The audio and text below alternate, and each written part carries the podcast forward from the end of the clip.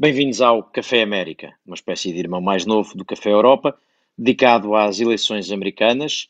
Vai acontecer aqui na Rádio Observador até ao dia seguinte às eleições. Hoje é o dia seguinte ao primeiro debate entre os candidatos uh, presidenciais e temos, como de costume, vamos temos só metade do painel do Café Europa, o João Diogo Barbosa e eu, Henrique Porné, acompanhados dos uh, membros permanentes deste Café América, o João Almeida Dias, jornalista do Internacional do Observador, que passou a noite acordado a ouvir o debate, mas está agora uh, já outra vez uh, connosco, e a Sara Antunes Oliveira, subdiretora do Observador, e que nos vai acompanhar. Sara, para começar, talvez explicar quais é que vão ser os prémios que nós vamos dar neste programa?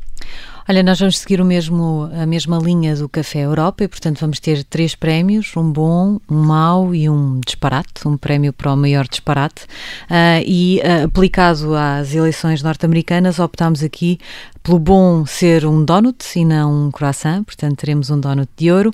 O mau ser uh, um Frank Underwood, com a referência à uhum. personagem uh, ficcional uh, do House of Cards. E o prémio para o melhor disparate da semana uh, terá o nome de Sarah Palin, uh, a antiga candidata à vice-presidência dos Estados Unidos, que hoje de manhã, lembrava e bem o Bruno Cardoso Reis na, na, nas manhãs 360, tem aquela tirada ótima sobre, a partir do seu quintal no Alasca, conseguir ver a Rússia. E, portanto, vamos andar à volta destes temas. Se concordarem, é para isso mesmo que avançamos. Nesta primeira parte, vamos olhar sobretudo para o debate que aconteceu esta madrugada, uh, no que diz respeito à hora de Lisboa, e na segunda parte olharemos para o resto da campanha que se avizinha e, e como este debate nos faz imaginar aquilo que ainda vem por aí. Começamos então pelo prémio, uh, eu proponho que comecemos pelo mau, pelo prémio Frank Underwood. Please stop that. Stop what? João, João de Almeida Dias, temos dois Joões hoje. Uh, tu escolheste Trump. Para o Frank Underwood, uh, sobretudo pela manha. Uh, Frank Underwood é uma personagem muito maquiavélica e creio que, que Donald Trump conseguiu sê-lo ontem. Ele conseguiu moldar o debate à sua, à sua volta. Joe Biden estava ali com, com a intenção de falar de, de, política, de não falar de Donald Trump. Foi este o spin que, que a equipa de, de, Joe Biden fez durante a semana inteira para os médias norte-americanos. E a verdade é que bastou ali, diria que uns 20 minutos, se calhar nem isso, para Donald Trump virar por completo Joe Biden e pô-lo uh, a responder uh, com insultos, uh, a irritar-se ali pelo meio, a suspirar com algum desespero, a fazer risos irónicos. E a verdade é que Donald Trump conseguiu uh, puxar Joe Biden para, para o seu lado dessa maneira. E, portanto, aqui Frank Underwood, num sentido muito uh, maquiavélico, de ter conseguido moldar as coisas à sua volta, como aliás é, é hábito de, Donald Trump. Em 2016 ele marcou o debate, uh, o, o, debate da, da, campanha, necessariamente, e aqui marcou o tom, marcou os temas, marcou tudo, e vai ser muito difícil Joe Biden fazer agora o contrário. Não, não vejo como é que vai ser possível Joe Biden aprender aprender alguma lição com, com o Frank Underwood, ou seja, quem for o rei da manha, uh, e conseguir virar as coisas para ele. É muito difícil e por isso Donald Trump leva aqui o prémio Frank Underwood. É, mas não, eu não sei se, ele, se Trump conseguiu fazer isso sempre sem se sujar ele próprio, sem ele próprio cair uh, um bocadinho nessa esparrela, porque uh, houve ali algumas vezes em que talvez tenha ido longe demais. Mas ele não está já sujo por completo, não é? eu, Quer dizer, eu, eu, eu, eu, eu, eu, tendo a concordar com, com o João e compreender este prémio, porque olhando para o debate, há duas coisas que, que, parecem ter resultado, não é? Que, um, toda a gente acha que o debate foi um combate terrível e uma, um espetáculo deplorável, e nisso uh, uh, uh, implicam ambos os candidatos, o que significa que Trump desse um espetáculo deplorável era mais ou menos expectável, que o Biden fique apanhado nesse espetáculo também era menos expectável, uh, e, e fica-lhe pior. Portanto, eu acho que uh, ao Biden o, o, debate podia ter corrido melhor. Não sei se o Trump quereria correr-se melhor. E há outra coisa que eu acho que se nota, é que aquilo parece ser um debate em que o Biden está à defesa e o Trump ao ataque. Ora, num presidente que está num país com uma crise económica e uma pandemia enorme, podia ter acontecido o contrário. E, portanto, eu acho que isto não correu tão bem ao Biden quanto seria possível. E... Deixa-me pegar aí antes de. Porque lá está, é verdade que, que Trump é o presidente, mas é Joe Biden que vai à frente das sondagens, nas sondagens, e portanto essa dinâmica de ataque e defesa altera-se um bocadinho.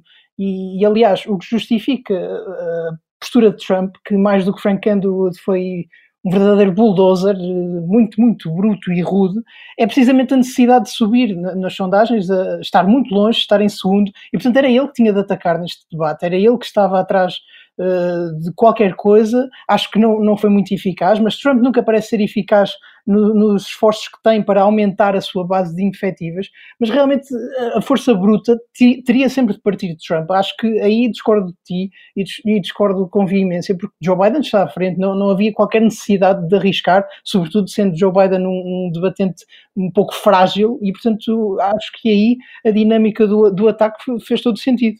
O que eu acho é que eu acho que o Joe Biden não, não perde só porque como escrevia o João esta manhã, se deixa enredar nesta estratégia. Eu acho que também perde, porque na, na, própria estratégia de discutir determinados assuntos e de passar a ideia de que tem um plano e que tem ideias sobre as coisas, nem sempre lhe corre bem, não é? Quando entramos ali na, na questão da lei e da ordem, nos planos para as polícias, não quer cortar no financiamento, mas também não é claro sobre que planos é que tem para, para a tal reforma das polícias. Portanto, mesmo no campeonato que devia ser de Biden, não é espetacular.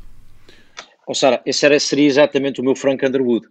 Eu acho que o meu Frank Underwood seria para o Biden para dizer que o Biden não conseguiu, Frank Underwood agora não no sentido manhoso, mas no sentido do que é que correu mal, portanto um prémio para o que não correu bem, eu acho que ao Joe Biden não correu bem para chegar ao eleitorado que eu acho que ele precisa de chegar, e já vou comentar, uh, João Diogo, o que tu dizias sobre ele ir à frente nas sondagens, uh, para chegar ao eleitorado que ele deveria, precisava de chegar, que é mais ao centro, ou que lhe fará falta, sem perder a ala mais radical dos democratas. Ele, por causa disso, não foi capaz de dar respostas claras aos dois temas que o, a dois temas que o Trump lhe lançou precisamente onde dizias. Um, esse, o law and order, uh, e isto numa sociedade que nos últimos tempos assistiu a, a, a, distúrbios altamente violentos e que obviamente assusta uma classe média que não quer viver num país em quase em, em pequenos episódios de guerrilha. E depois também não foi capaz de responder à pergunta quando, quando o Trump diz eu acho que isto não é tão interessante para, para a generalidade dos eleitores, mas de qualquer maneira para os comentadores é, quando lhe pergunta se ele quer PAC de Supreme Court, ou seja, se ele está disponível para alterar as regras para pôr mais juízes no, no Supremo Tribunal, para entrarem mais uh, juízes progressistas, ele não responde à pergunta. E, portanto, eu acho que o, que o Biden não respondeu, não soube responder às perguntas, onde uh, era confrontado com, onde tinha a oportunidade de chegar aos eleitores moderados. Depois, no, no, no, no Donald, já direi uma coisa uh, que pode talvez compensar um pouco. Mas essa, essa do Tribunal Supremo, eu concordo que é uma das maiores fragilidades de, de Joe Biden, é um dos maiores problemas que ele tem e de facto o, o não ter dado uma, uma resposta uh, prejudica-o ali. E, e, voltando ao meu ponto inicial, foi precisamente nessa altura em que Donald Trump mais apertou com ele, ou inicialmente apertou com ele, e foi aí que, que, que Joe Biden abriu as hostilidades da sua parte, dizendo: Homem, cala-te. Uh, foi, foi precisamente nesse momento. E portanto foi-se foi todo aquele mantra uh, do, do Partido Democrata que foi celebrizado pela, pela Michelle Obama a dizer quando, quando eles jogam baixo, nós jogamos alto, não é? Hum. Uh, when they go low, we go high. Isso não aconteceu e, e, e acho que aí mérito, ou demérito, porque não foi bonito de ver, para Donald Trump.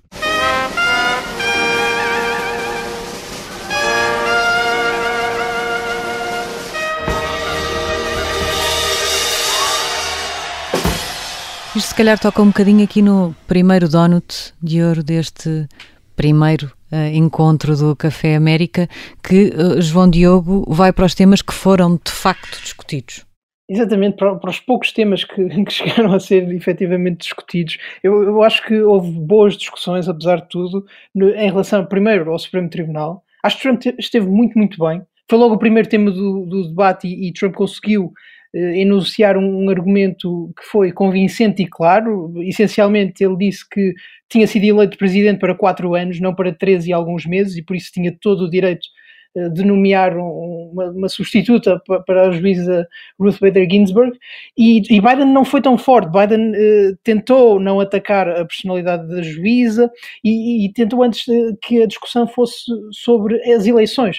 Eh, dizendo que os eleitores estariam a escolher não só um presidente, mas também um lugar no, no Supremo Tribunal e um lugar que poderia ter grandes implicações uh, nas questões da saúde, no, no aborto e, e, etc. Mas acho que não foi tão forte porque Biden começou francamente mal o debate e Trump teve aí logo um, um pequeno bónus e uma, algo que o entusiasmou talvez mais para o resto do debate. Outro ponto que me pareceu interessante foi o das alterações climáticas, porque Biden estava claramente preparado, ele tem um plano e, e domina claramente o, o assunto, mas Trump conseguiu ser mais suave do que o costume, eh, recusou negar a influência das alterações climáticas e da, aliás, a influência eh, da atividade humana nas alterações climáticas e, e conseguiu uma, uma, concessão muito importante, que foi eh, fazer com que Joe Biden rejeitasse a proposta de Green Deal que a extrema-esquerda, vamos dizer assim, tem tentado impor. E isso vai ser muito importante porque contradiz, de certa forma, aquela que tinha sido a política do, do candidato e do Partido Democrata e, e, vamos ver o que é que isso pode,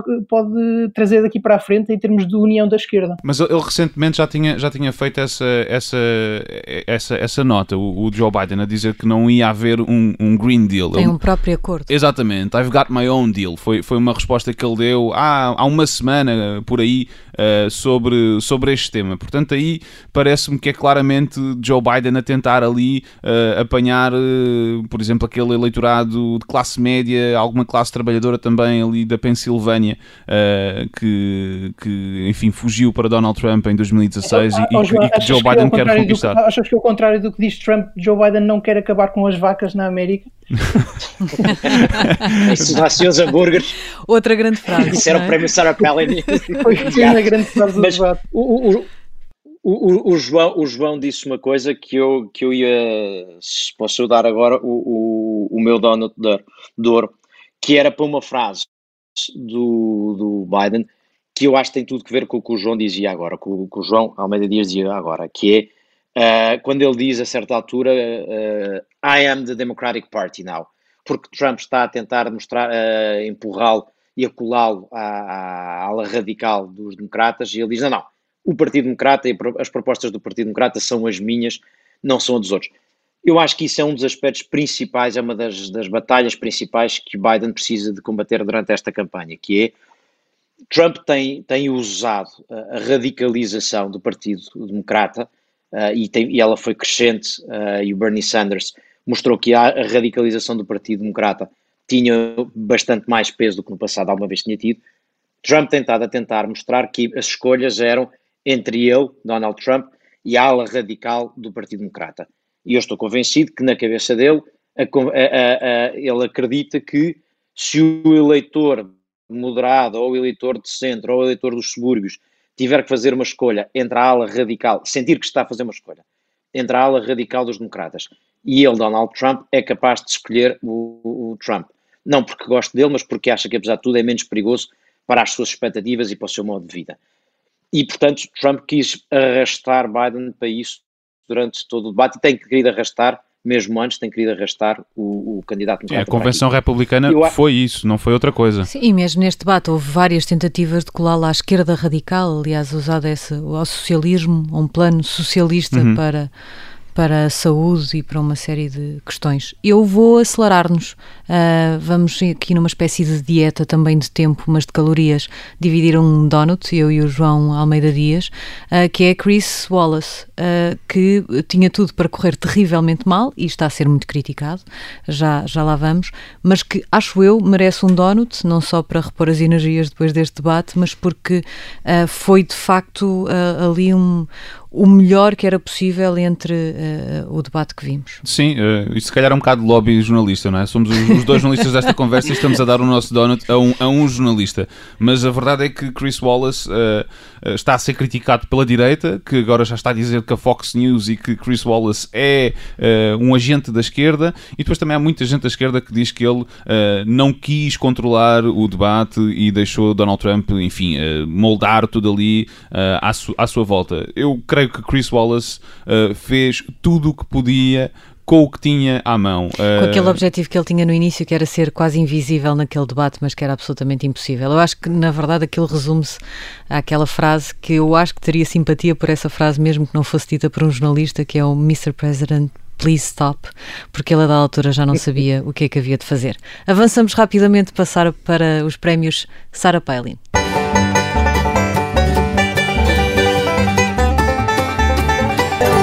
E nesse, João Diogo, creio que tens aí uma série de teorias que até metem cotonetes.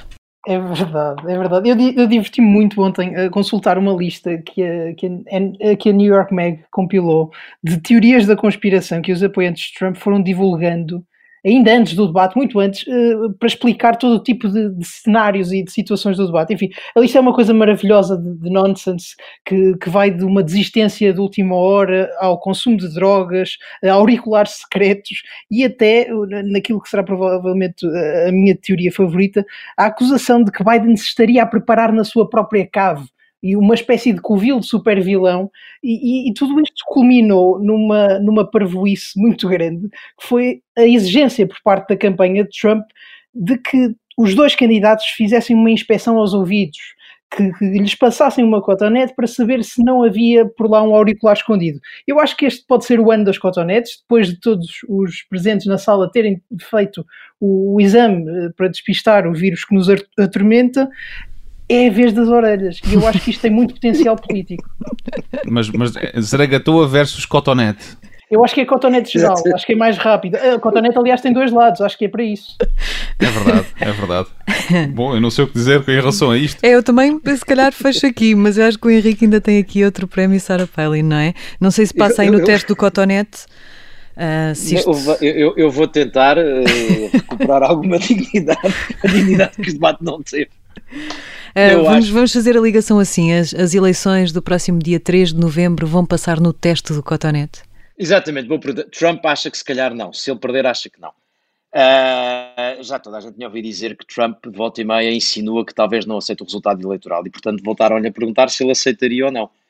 E a resposta do presidente é equívoca: diz, bom, se houver uma grande fraude, se vir para aí muitos votos, ainda no outro dia encontraram uma quantidade de votos dos militares que diziam que eram para mim e que daí num caixote. O meu problema com isto é, o homem é presidente dos Estados Unidos. Eu sei que as eleições são geridas localmente nos Estados Federais, nos Estados, mas o homem é presidente dos Estados Unidos. Se o presidente dos Estados Unidos não consegue garantir que umas eleições que sabia que iam usar o correio com a imensa antecedência há imenso tempo, que correm normalmente, o homem não é presidente dos Estados Unidos, o homem é presidente da Venezuela. Isso Portanto, deveria ser é o meu, suficiente, não é? É o meu Sarah Palin. E mesmo a tempo de irmos para intervalo no final desta primeira parte do Café América. Segunda parte do Café América, já olhamos para como correu o debate desta madrugada nos Estados Unidos entre Donald Trump e Joe Biden. Vamos, se calhar, agora, uh, meus senhores, proponho, uh, olhar para o que este debate pode indicar do que vem por aí. Nós falávamos desta crispação e de um debate uh, nem sempre muito bonito, ou quase nunca muito bonito, diria eu. Isto significa que vai ser este o tom até dia 3 de novembro ou algum dos candidatos vai olhar para, para aquilo que aconteceu, vai perceber que se calhar perdeu ali eleitorado de que também precisa, ou moderado, ou indeciso, e vai rever a sua posição? Quem quer ir? Uh, bom, o próximo debate, uh, felizmente, não vai ser entre Donald Trump e Joe Biden, vai ser entre Mike Pence e Kamala Harris. E eu estou ansioso para poder adormecer nesse debate.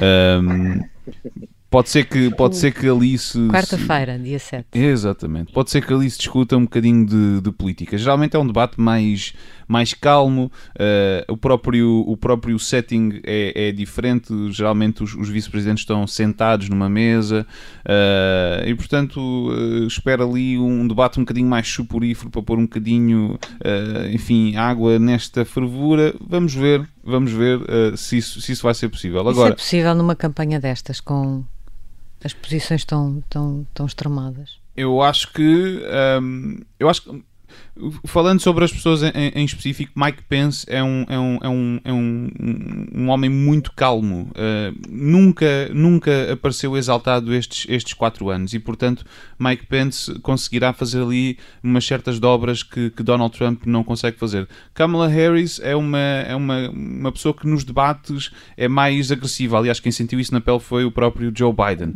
Uh, mas agora são amigos. Não, não, não creio que, que Kamala Harris e Mike Pence venham a ser melhores amigos no futuro, mas enfim, já, já, já acredito em tudo. Esse, esse, esse, ponto é interessante porque na esquerda, nos democratas, há grande expectativa sobre aquilo que Kamala Harris pode fazer com Mike Pence, uhum. porque lá está, nos debates das primárias ela foi realmente espantosa e, e, pode, pode sofrer um bocadinho com isso, eu acho. As expectativas estão tão altas, porque Mike Pence, apesar de tudo, parece o estereótipo daquele republicano ultraconservador que, que os liberais adoram uh, achincalhar, e, e, ela pode não conseguir encontrar um, um, ponto fraco assim tão evidente, e é muito fácil vender o debate como uma derrota. O que me parece é que depois deste primeiro debate, uh, aquela discussão vai parecer uma coisa da escola de Atenas, um pilar de, de, moderação, de calma e de sabedoria. Dificilmente vamos ter entre Kamala Harris e Mike Pence um debate deste tipo. Gosto da escola de Atenas, pode ser que levem togas. Por favor. Eu, eu, eu acho, acho, acho, acho que têm razão em relação a não se esperar uma coisa tão eh, violenta. Mas eu acho que há aqui dois detalhes que convém ter atenção. Primeiro é, este é um debate em que, bom, já tinha acontecido uma vez que já tinha acontecido com o McCain. Uh, e aí Sarah Palin não ajudava de facto nada. Uh, mas é um caso em que a imagem que o Biden deu reforça a ideia de que o vice-presidente pode ser chamado a desempenhar funções. Uma das coisas que eu acho que se notou no debate é que o Biden estava muito fraco, aquelas hesitações, o repetir-se, tem um ar cansado por comparação com a vitalidade do Trump. E, portanto, a Kamala Harris é mais potencialmente presidente do que o Mike Pence. E, portanto, há aqui o problema de perceber se o eleitorado, voltamos aos tais 10% de indecisos, uh, se esse eleitorado pode ser afastado por uma Kamala Harris mais radical ou se conseguem moderar a ela. Mas Portanto, aqui eu...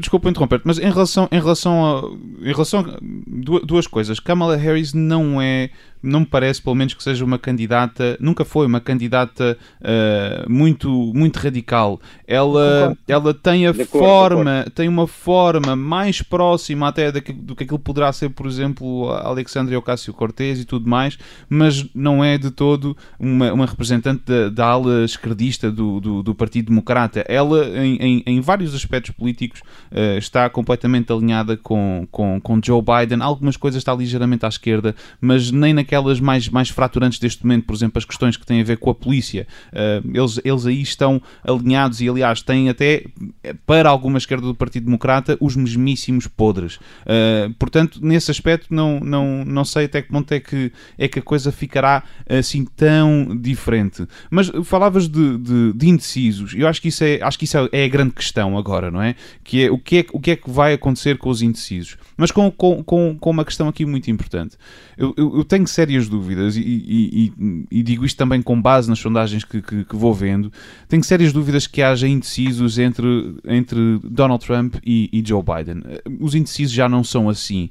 A, a, a política norte-americana está tão polarizada que neste momento a, a, indecisão é entre vou votar em Trump ou vou abster-me, ou então vou abster-me e, ou então votar em, em, Joe Biden. Portanto, não há, não me parece que haja pessoas. Não navegam de um para o outro. Já não. Vão votar ou eh, não Quer dizer. É, é, é, normalíssimo uh, que haja uh, pessoas que votaram em, em, em, Donald Trump em 2016 e que agora optem por, por, por Joe Biden ou que tenham votado em Hillary Clinton há 4 anos e agora optem por, por Donald Trump. Isso vai acontecer. Houve quem votasse em Obama em 2008 e 2012 e depois escolhesse uh, Donald Trump em 2016. Agora, neste, neste, neste momento todo, não parece que haja que haja essa disputa. E, portanto, este, estes debates aqui, só, só, concluir, estes debates aqui, não sei até que ponto é que serão uma, uma, um, um, mecanismo para dizer aquele senhor ali à minha frente está errado. Eu acho que deverão ser utilizados por estes candidatos mais para conseguirem trazer às urnas as pessoas que potencialmente votariam uh, neles. Portanto, é, é, eu creio que é mais isso. Isto é um combate pela participação eleitoral entre um grupo de convertidos e semi-convertidos. Eu concordo contigo. Eu acho que há mais do que indecisos, no sentido em que indecisos entre um e outro, tu tens os incomodados, isto é, uhum. gente a quem lhes incomoda votar Trump ou não, e gente a quem lhes incomoda votar Biden ou não. E aí, todo, qualquer candidato presidencial tem que fazer uma enorme esparregata, quer dizer, é da natureza das coisas, uh, para conseguir chegar a mais de metade, não é? E, e sobretudo, no, quando, quando, estamos numa, no equivalente a uma segunda volta. Aqui, o, o, o, que a mim me parece é que o Trump o que precisa de conseguir fazer é convencer gente mais ao centro, mais da classe média, mais dos subúrbios, que com os democratas virão os radicais uh, do Partido Democrata. É esse, tenta, era isso que seria isso que poderia salvar o, o Trump. Biden precisa de conseguir chegar ao centro sem que haja uma manifestação de protesto na, na ala mais radical que deserte e diga para votar isto, prefiro não, não, não, não votar, a mim tanto me faz, mais vale então quanto pior, melhor. Eu acho que esse é o grande risco, os, do, do, são as, as, equações dos dois lados. Uh, e, e, por isso é que eu dizia, qualquer coisa que faça parecer mais radicalizado faz perder. Agora, há uma coisa que é verdade, o Partido Democrata escolheu os dois candidatos mais moderados que podia ter escolhido. Uh, Biden era claramente o mais ao centro que havia para escolher, e dentro das opções para vice-presidente, que cria alguma simpatia à ala radical, isto é aquilo que cria um bocadinho de simpatia sem prejudicar ao centro. Nisso estou de acordo com o que dizes. Apesar de tudo, deixem-me dizer, discordando só um bocadinho de vocês, que, que, Trump tem de, tem de aumentar a sua, a sua base eleitoral, não é? Não lhe chegam os indefetíveis, em princípio, para, e olhando às, ao que nos dizem as sondagens, para, para vencer. Ele, ele tem de convencer eleitores no Ohio, na, na Flórida, que são estados que estão muito disputados, em que Biden tem uma vantagem mínima, bem dentro da margem de erro, e, e Trump tem de conquistar esses eleitores e pode fazê-lo se mais do que uh, apoquentar e achincalhar Joe Biden durante debates, se focar naquilo que importa para os seus eleitores. Eu acho que não é não é nada mau sinal que ele tenha sido tão forte na, na questão do Supremo Tribunal. Eu acho que isso, e, e uh, provavelmente a nomeação da, da, juíza Barrett vai calhar ainda antes da, das eleições. Eu acho que isso pode ser muito importante na dinâmica desses Estados. E eu acho que Trump ainda pode alargar a sua base, a sua base eleitoral e deve fazê-lo. Não, não lhe chegam aqueles 40% que votam nele, não chegaram sequer em 2016. Ele teve um resultado superior a, a esse, ao que tem atualmente. Uhum. E portanto, esses eleitores do Ohio, da Flórida, mas também do Arizona ou de, de North Carolina ele precisa de ir buscá-los e, e, precisa de ir buscá-los não com, com dichotes, mas com políticas, com juízes, e, e, eu acho que está completamente ao alcance dele, não, não está de maneira nenhuma decidido. Sim, Donald Trump tem, tem uma base, aquela base indefetível uh, vale, vale mais ou menos um terço do, do, do eleitorado. Sem, sem, expandir essa base que, que é feita uh, de subúrbios, é feita de classe média, é feita de, de uh, eleitores classe média e média alta com, com ensino superior, sem, sem, esse, sem esses eleitores, Donald Trump tem um caminho muito, muito difícil para, para, ser, para ser presidente. Então, mas é isso implica o tal passo atrás? Eu, eu, não sei, eu não sei até que ponto é que Donald Trump sabe uh, dar passos atrás. É, é, normal que ele venha a ter uh, um, um, um, debate, o, portanto, o próximo debate entre presidentes vai ser no formato town hall, o, o formato em que. Uh, dia 15. Exatamente, em que os cidadãos indecisos uh, identificados como indecisos fazem perguntas aos candidatos. E é, portanto, normal que ele, nessa ocasião, como aconteceu há quatro anos, por sinal, modere o tom, uma vez que está ali à frente de, de, cidadãos e pode dar uma, uma ideia de mais de um people's person, digamos assim. Agora, esse passo atrás, não sei até que ponto é que será assim tão, tão, tão possível, porque Donald Trump não deu um único passo atrás durante, durante a presidência. Donald Trump consegue fazer uh, aquilo que parecia impossível na política norte-americana. Uh, Donald Trump conseguiu em 2016 ter uma, uma vitória à justa, uh, ganhou marginalmente em estados muito importantes, há, há sobretudo três, três estados, a Pensilvânia, o Michigan e o Wisconsin, que viraram as eleições, foram esses estados que, que, que viraram as eleições mais, mais do que qualquer outro, e ele consegue consegue fazer isso contra uma, diria uma, uma, uma, uma, previsão demográfica que não, que não é a favor do, dos, dos, dos, republicanos. Nós sabemos que nos Estados Unidos as minorias votam predominantemente no Partido Democrata e o eleitorado branco vota predominantemente no, no, no Partido Republicano. E a verdade é que as minorias estão a crescer e os brancos estão a descer, uh, estão a, a, a, diminuir em relação à, à, população em geral. E portanto, Donald Trump tinha aqui um problema e conseguiu fazê-lo, uh, conseguiu resolvê-lo melhor, um, fazendo uma campanha campanha verdadeiramente agressiva em 2016 e conseguiu manter algumas destas pessoas ao longo deste tempo todo, uh, com, também com essa, com essa estratégia de ir até ao fundo. Agora, não nos, não nos podemos esquecer que em 2018 as, as intercalares já não correram bem ao Partido Republicano, que nessa altura já estava muito moldado à volta de Donald Trump, e portanto agora Donald Trump volta a ter esse problema. Portanto, eu não sei até que ponto é que ele consegue agora dar um passo atrás e conseguir convencer essas pessoas que estão ali no vai não vai. A estratégia não será outra. Uh, nesta, há um bocadinho na, na, primeira parte o Henrique falava no seu Sarah Palin uh, da, da, da fraude como nunca se viu e desta ideia de que isto não, não vai correr nada bem e, e as eleições, o, o, enfim, o próprio ato eleitoral uh, não vai correr bem. Não, não é essa uma estratégia perante a impossibilidade de, de dar um passo atrás? Uh, não será essa uma estratégia de tentar afastar eleitores ou de até abrir caminho para, esta, para, um, para um ato eleitoral muito controverso? uh, que certo que dê o que, de, o que der não vai ser uma coisa pacífica. Algo que ele já tinha feito em 2016 uh, ah, há, há, que referi-lo. Mas se calhar não com esta intensidade não, não tenho essa ideia. não porque não havia a questão do, do voto por correspondência tão, tão presente mas a verdade é que uh, eu creio que isto foi duas semanas antes das eleições portanto é, é, é sintomático que ele agora esteja a dizê-lo já quase há dois meses ele, mas ele em 2016 duas semanas antes das eleições disse eu vou aceitar os resultados das eleições, reticências, se eu ganhar. E depois o resto logo se vê. Uh, e, portanto, ele já, ele já fez esse jogo em 2016. A, a, minha, a minha questão aqui é se isso vai resultar uh, uh, em 2020. O que não impede que Joe, que Joe Biden faça uma campanha má.